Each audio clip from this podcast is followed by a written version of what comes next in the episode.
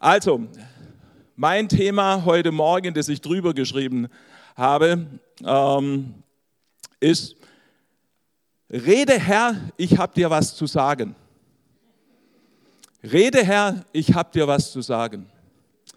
Natürlich ist mir bewusst, dass die Aussage in sich irgendwo widersprüchlich ist und komisch in unseren Ohren ähm, klingt, aber ich möchte mit euch heute Morgen einfach eine Beobachtung äh, teilen. Aber zunächst möchte ich natürlich den Bibeltext lesen, an den euch äh, dieses Thema erinnert. Ihr findet es in 1 Samuel 3, Vers 9.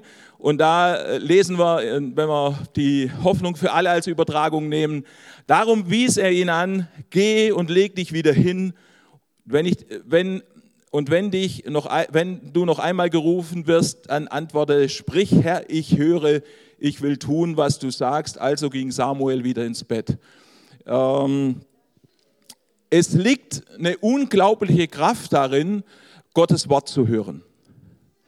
Und ähm, da möchte ich kurz äh, auf Paulus äh, kommen und mich beziehen in Apostelgeschichte 28, Vers 27 und 28. Er spricht da mit den Juden in Rom und äh, erklärt ihnen, was es von diesem Jesus zu berichten gibt. Sie hatten noch nichts davon gehört, aber er war ja schon in Rom und sollte angeklagt werden, weil er Stress ausgelöst hat in Jerusalem.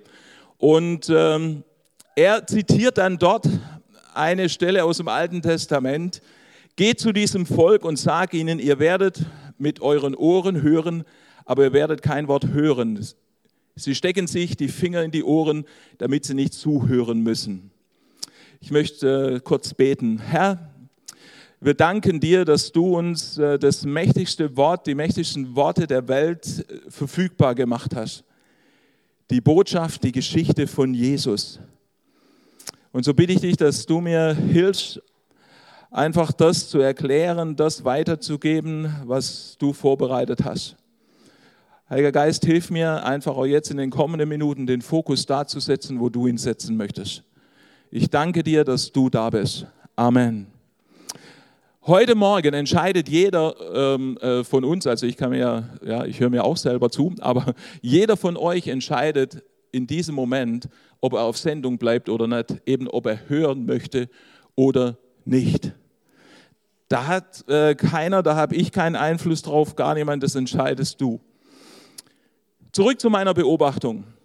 Also mir ist es manchmal schon passiert, dass mir jemand, wenn ich irgendwo hinkomme, eine persönliche Frage gestellt hat. Die schlichteste, die wir kennen, ist wahrscheinlich die, hat jeder von uns schon tausendmal gehört, wie geht's dir? Mir ist dann schon passiert, wenn ich dann äh, anfing, darüber zu sprechen und zu sagen, wie es mir geht, dann äh, habe ich gemerkt, die Person hört mir gar nicht zu. Äh, die will das gar nicht wissen. Also, äh, und dann stehst du da, lächelst nett und ja, ja, mir geht's gut. Mhm. Und man hört sich einfach an, was die Person dann zu erzählen hat. Und äh, man reflektiert dann und denkt, Mensch, meine richtige Antwort in Anführungsstrichen wäre doch gewesen, mir geht's gut. Dann wär, hätte es jetzt keinen Stress in mir ausgelöst. Und diese Antwort aufgrund solcher oder ähnlicher Erfahrungen ziehen wir doch auch öfters, oder? Und nun beobachte ich, dass, ich, äh, dass wir uns Gott gegenüber auch so verhalten. Nicht immer, aber gelegentlich aber doch vielleicht öfter, als wir tatsächlich wollen. Und mir ist wichtig, dass ihr wisst, also ich möchte heute Morgen niemandem verletzen oder zu nahe drehen, aber lasst es einfach auf dich wirken. Ich möchte so klar wie möglich über diesen Aspekt sprechen. Sprich, Herr, ich höre, haben wir gerade gelesen. Das möchten wir alle, oder? Und in der Praxis damit meine ich, unser tatsächliches Handeln sieht zum Teil aber doch anders aus. Wir bitten Gott, dass er, unsere persönliche, dass er in unsere persönliche Situation hineinsprechen soll, auf unsere Bitten antworten oder auch konkret handeln soll. Wie oft, und die Frage stelle ich an, an jeden von uns, wie oft sind wir dann tatsächlich still, um seine Antwort zu hören? Damit meine ich, bis wir eine Antwort erhalten. Und nicht nur so lange zu warten, wie wir Stille aushalten können, weil das ist ein großer Unterschied. Letzte Woche habe ich in unserer Kleingruppe gefragt, ob sie nicht manchmal im Gottesdienst oder in einer anderen Gruppe, wo sie sich treffen, manchmal nicht einfach nur ein Gebet sprechen, weil sie die Stille nicht mehr aushalten. Das haben sie mir bestätigt. Weil Stille, das ist für uns heute auch, äh, es überfordert uns manchmal, weil wir fast gar nicht damit umgehen können. Weil wo finden wir Stille? Um zu hören, das wissen wir alle sehr, sehr gut, müssen wir still sein. Samuel, von dem ich äh, vorhin den äh, äh, Text gelesen habe, der folgte der Empfehlung seines Chefs, Mentors, Ausbilder, dem Eli, dem hohen Priester, und sagte, sprich Herr, ich höre. Und das Krasse ist, als Samuel das tut, der hat nicht Nachtwache gehalten, sondern der ging ins Bett und schlief weiter. Krass, oder? Und Gott, das wissen wir aus der Geschichte, das kann ich euch sagen, könnt ihr aber auch selber da nachlesen in 1 Samuel, ähm, wenn, ihr, wenn ihr Zeit habt. Praktische Schritte, höre deinem eigenen Gebet, deinem persönlichen Gespräch mit Gott einmal bewusst zu. Oder mach mal was Ungewöhnliches und nimm es einfach auf. Heute hat jeder ein Smartphone, kann man auch aufnehmen und hör dir das hinterher nochmal an. Der zweite äh, praktische Schritt, höre dem Gebet deiner Mitjünger zu und achte darauf, wie du, wie ihr damit umgeht. Sei aufmerksam. Es könnte sein, dass der Heilige Geist dich antworten lassen will.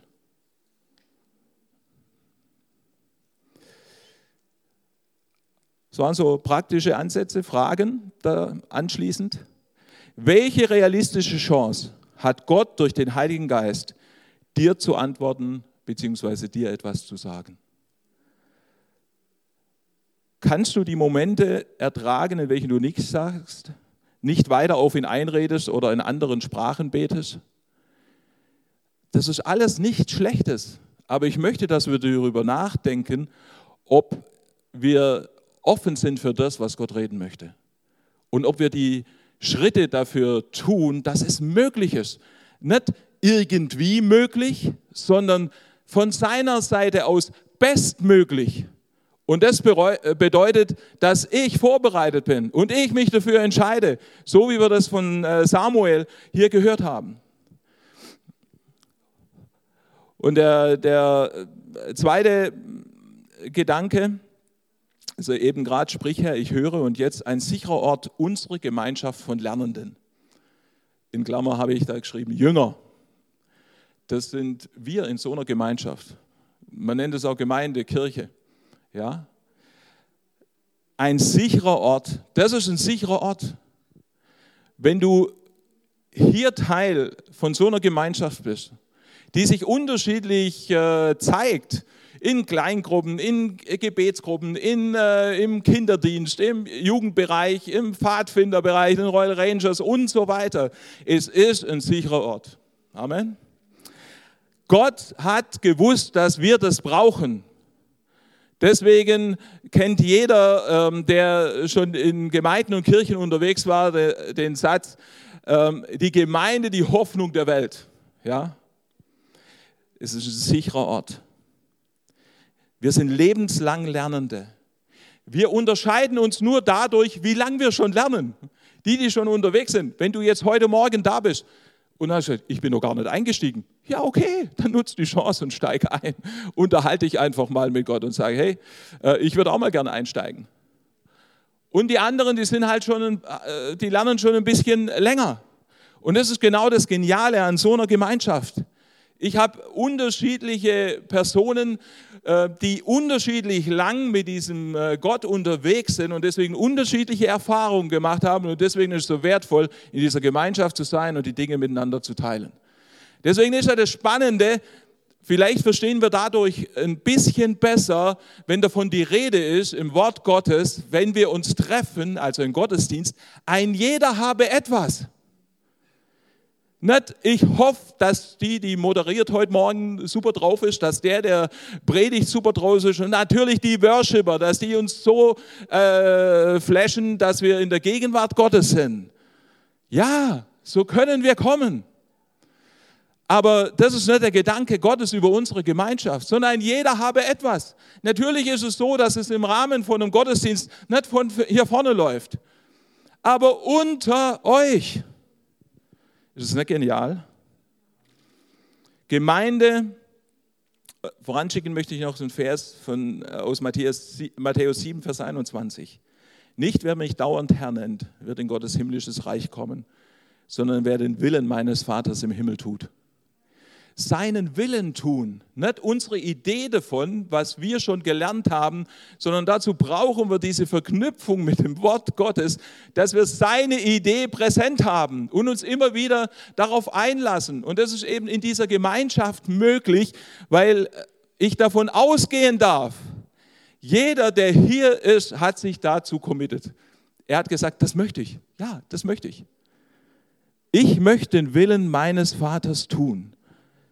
Gemeinde ist die Gemeinschaft, welche den Willen des Vaters tun möchte. Das verbindet uns. Denn so unterschiedlich Menschen sind, die in der Kirche, in der Gemeinde unterwegs sind, in einer äh, christlichen, neutestamentlichen Gemeinschaft, sie möchten einfach von demselben lernen. Und das ist gut. Das ist der Fokus, den wir als äh, Christen haben dürfen. Von ihm dem Vater im Himmel zu lernen, von dem dreieinigen Gott. Das verbindet uns. Und das hilft uns dann auch darin, über unsere Persönlichkeiten hinwegzuschauen.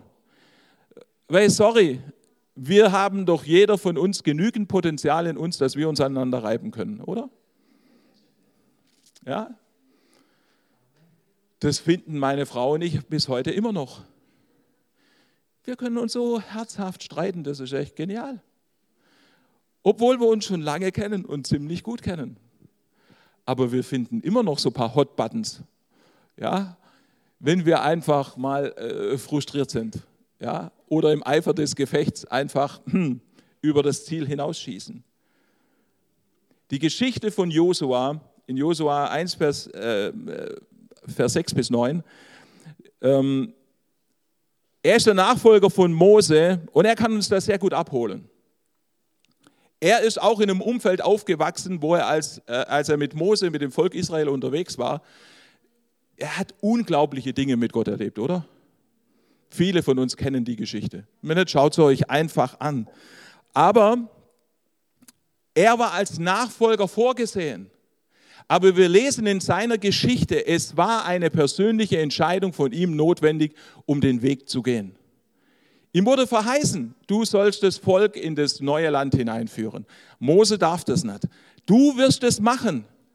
Aber es war notwendig und deswegen ist die Geschichte so wertvoll und holt uns ab.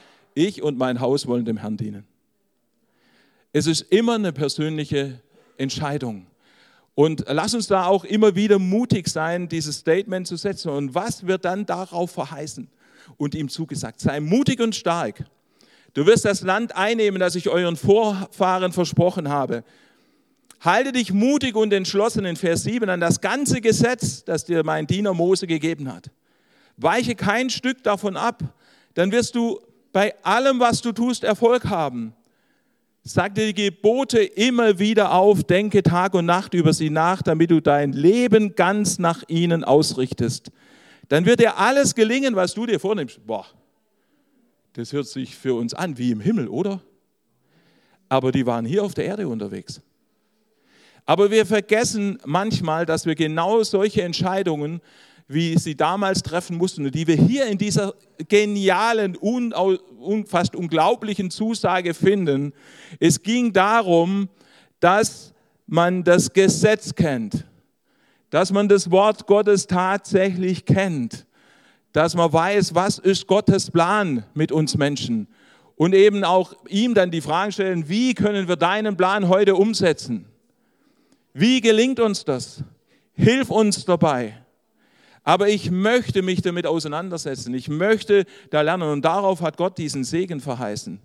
Denn, und er schließt in Vers 9, denn ich, der Herr, dein Gott, stehe dir bei, wohin du auch gehst. Deshalb habt da keine Angst. Habt Mut, da einfach auch äh, neues Land einfach ähm, einzunehmen, euch darauf einzulassen. Und deshalb ist diese Gemeinschaft ein sicherer Ort, weil du da Unterstützung, Begleitung, Inspiration, Motivation erfährst. Und das sind nicht immer mega auffällige Taten. Ich habe heute Morgen ein kleines Büchlein mitgebracht, das hieß Kampf um den Südpol. Da war ich 12, 13 und ich habe ja gerade vorhin gesagt, ich bin in einem Pastorenhaushalt aufgewachsen und da gab es dann auch immer wieder so Leute, die kamen, Evangelisten, die dann bei uns Gäste waren und die haben meistens in meinem Nachbarzimmer geschlafen. Ja? Und meine Aufgabe als Ältester im Haus war oft, so ein bisschen das Sightseeing mit ihnen zu machen. Ja, also mal die Stadt zu zeigen, weil die haben auch nicht den ganzen Tag über die Bibel gegrübelt und die nächste Predigt vorbereitet. Ähm, und so habe ich diese Gemeinschaft genossen. Aber dieser Evangelist, der hat das Büchlein mitgebracht und hat mir daraus jeden Tag vorgelesen. Der hat sich die Zeit genommen und ähm, viele von euch kennen das vielleicht auch anders. Aber das hat mich mit diesen, als ich 12, 13 war, einfach geprägt. Er hat sich für mich Zeit genommen und hat die Geschichte gelesen. Und dann ist er nicht fertig geworden. Und äh, ja, okay, für mich war das dann abgeschlossen. Ein paar Tage später kam per Post dieses Büchlein. Reinhard, wir sind nicht ganz fertig geworden. Hier hast du es, kannst du fertig lesen. Ja, der ist jetzt über 90. Aber sowas verbindet. Das war nichts Großes. Deswegen sei aufmerksam und sensibel für den Heiligen Geist und sei offen dafür, die einfachen Dinge zu tun. Die schlichten, die, da geht es nicht um, um Bibelvorlesen. Natürlich ist es eine gehaltvolle Geschichte. Oder die Kinderbibel durchzugehen oder ein Andachtsbuch zu lesen, sondern folgt da einfach dem, weil es geht um Beziehung. Und das hat mir gezeigt, boah, ist das wertvoll. Der, der hat auch den Kopf mit tausend anderen, der ist für die Erwachsenen da. Und der äh, hat sich Zeit für mich genommen und äh, das war für mich einfach so ein prägender, prägender Punkt und ich möchte euch damit Mut machen. Und da möchte ich euch jetzt die Frage mitgeben, wer kennt eine Person in dieser Gemeinde, die ihn gesegnet, beeinflusst, in irgendeiner Form geprägt hat? Ihm Rat gegeben hat, ihn motiviert hat, dich motiviert hat. Und da möchte ich euch bitten, dass er euch die vielleicht jetzt aufschreibt oder so merkt und auf sie zugeht nach dem Gottesdienst, wenn sie da ist. Und ansonsten schaut, dass er in dieser Woche einfach in den nächsten Tagen, bevor er das jetzt wieder vergessen habt, was ich äh, gesagt habe, äh, dass ihr daran denkt, einfach dieser Person Danke zu sagen. Und einfach, versteht er? Kein langes Gebet, nicht um den Globus beten oder sonst irgendwas, sondern einfach nur Danke, dass du mich damals oder wie auch immer oder hier und da begleitet hast.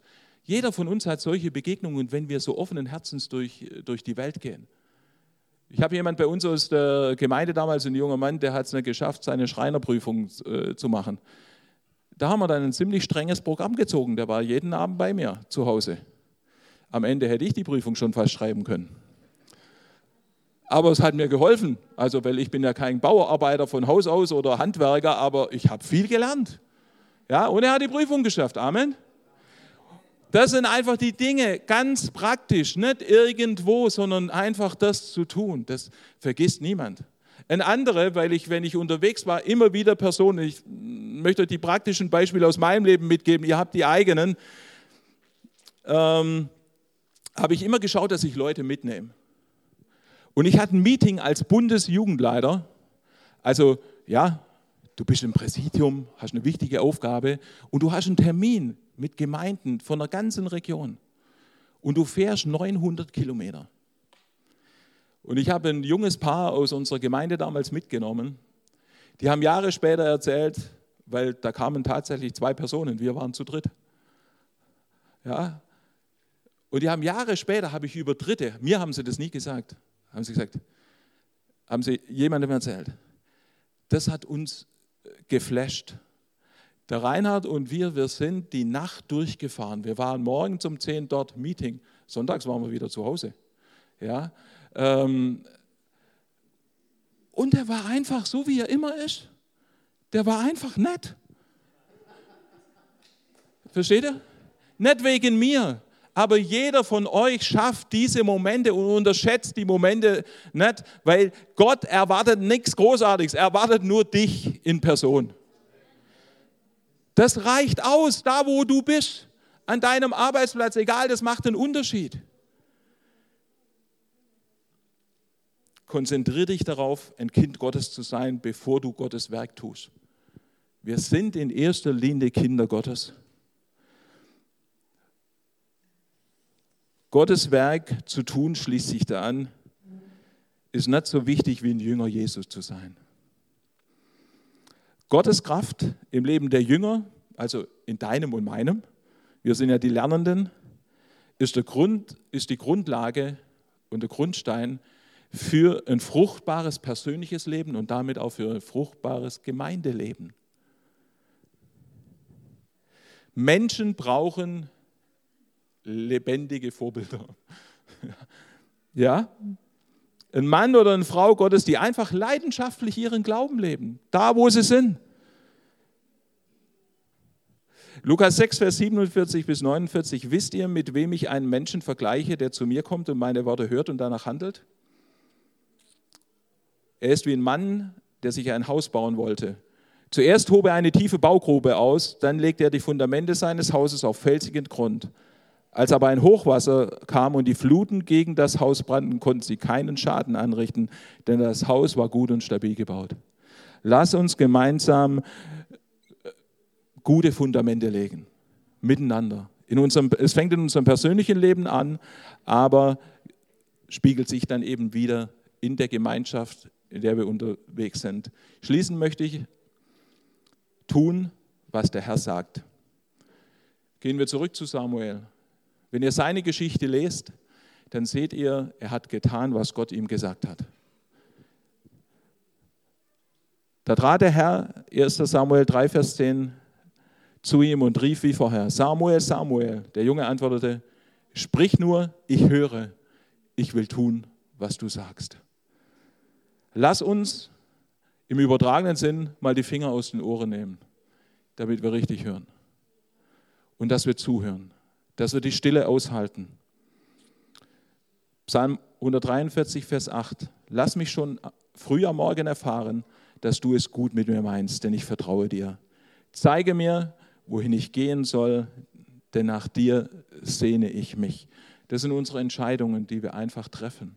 Lass uns da in der richtigen Art und mit dem richtigen Fokus in unsere Tage starten, eben auch in die kommende Woche.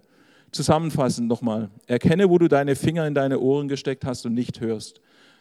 Entscheide dich, Gott, dem Heiligen Geist, unserem Beistand zuzuhören.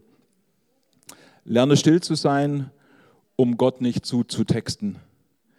Schätze den sicheren Ort dieser Gemeinschaft und sei ein Teil davon, dass jeder diese Sicherheit und Geborgenheit erleben kann. Und als letztes entscheide dich zu tun, was Gott dir sagt. Amen.